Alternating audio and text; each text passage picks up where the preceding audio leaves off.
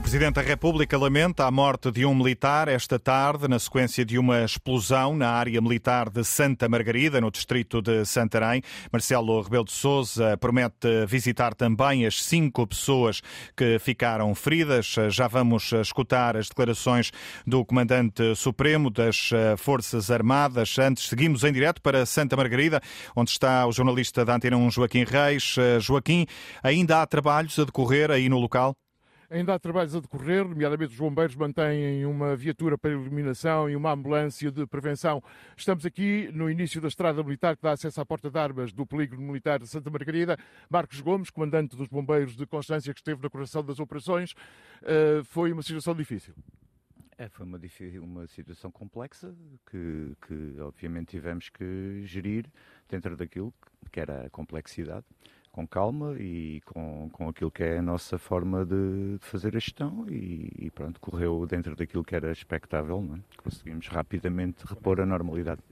Tanto quanto uh, pode dizer, tratava-se da inativação de vários explosivos no seguimento de um exercício de fogo real. É afirmativo, é um procedimento padrão militar em que depois dos exercícios eh, eles fazem a recolha e energização daquilo que são os, os, os, os explosivos que não, que não acionaram. E, portanto, nessa matéria eles fizeram aquilo que é o padrão, é a normalidade. Muito obrigado, comandante dos Bombeiros Voluntários de Constância, que esteve na coordenação das operações. Operações continuam agora eh, com uma ação de limpeza. A equipa de sapadores de inativação de explosivos vinha do Regimento de Engenharia de Tancos. A vítima mortal era o chefe da equipa, um eh, sargento ajudante de cerca de 40 anos de idade. Os dois feridos graves, que não correm perigo de vida, foram aqui estabilizados evacuados então por uh, helicóptero para uh, o Hospital da Universidade de, de, Coimbra. Outros três feridos ligeiros terão ido para o Hospital de Abrantes. Neste momento já deu entrada, aqui há breves minutos atrás, uma equipa da Polícia Judiciária Militar que aqui chegou para agora proceder às necessárias investigações sobre como tudo isto se processou. Como ouvimos o próprio comandante dos Bombeiros Voluntários de Constância, foi no fim de um exercício militar de fogo real onde nem todos os engenhos uh, uh, chegam a, a, explodir e, como tal, há que os inativar. Tanto quanto nos foi dito, tratava-se já uh, da fase final em que se estão a soterrar os, o material explosivo que não chegou a detonar e uma máquina de rastro que estaria a fazer a cobertura desse material ficou, inclusivamente, com algumas avarias, foi nesse exato momento, eh, segundo o Comandante dos Bombeiros Voluntários de Constância, foi nesse exato momento, dizia, que eh, então houve uma detonação que provocou um morto e dois feridos graves e três eh, feridos ligeiros. No campo militar de Santa Margarida está a Polícia Judiciária Militar, como disse, estão militares que estão a proceder às averiguações e, nomeadamente, à vistoria do local onde tudo isto aconteceu que fica a cerca a mais de 5 km e meio da porta de armas do próprio campo militar de Santa Margarida. É uma zona onde é feita instrução de tiro, quer para tropas de infantaria, quer para tropas de cavalaria, nomeadamente com o campo de tiro dos carros de combate. Por agora é esperar, diz-se aqui, para saber em concreto qual o tipo de material que terá provocado este incidente em Santa Margarida. Que está nesta altura a ser investigado pela Polícia Judiciária Militar. Foi um aberto um processo de averiguações. O Exército já tinha adiantado esta tarde que a explosão acidental aconteceu durante uma operação para destruir munições, explosivos e foguetes. Uma operação que estava a ser realizada pela equipa de desativação de engenhos explosivos do Regimento de Engenharia número 1, depois de um exercício militar. O Presidente da República já lamentou os acontecimentos desta tarde, a morte de um militar. O Comandante Supremo das Forças Armadas promete ainda visitar as cinco pessoas que ficaram feridas. Irei visitar logo possível os feridos, a Sra. Ministra, o Sr. General-Chefe também do Exército, e queria daqui enviar eh, as minhas condolências à família uh, de um militar atingido e vítima mortal e ao mesmo tempo a preocupação e o acompanhamento dos familiares que são de vítimas não mortais e felizmente estabilizadas. O Presidente da República espera agora que a investigação revele o que aconteceu na realidade. Veremos, isso certamente vai ser apurado.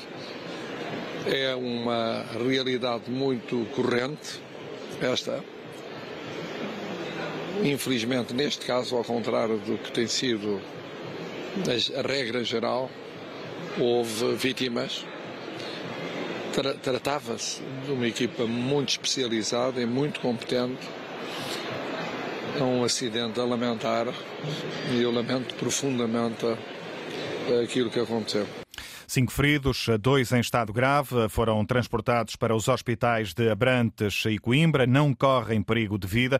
A vítima mortal é um sargento ajudante de 47 anos. Foi pelo menos essa a informação avançada há pouco em Santa Margarida pelo comandante dos bombeiros de Constância. Também o primeiro-ministro António Costa já lamentou os acontecimentos desta tarde. Quero eh, lamentar profundamente o, o ocorrido e naturalmente está-se está neste momento a apurar as circunstâncias, mas sobretudo neste momento o que temos a lamentar são as vítimas e, eh, e uma palavra de conforto às suas famílias.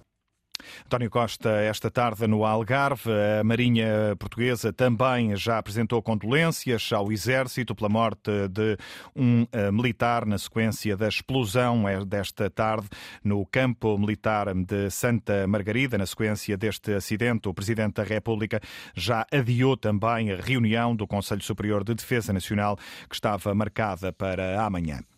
Os utentes do Hospital de Louros manifestam-se a esta hora contra o encerramento da urgência pediátrica do Beatriz Ângelo durante a noite e aos fins de semana.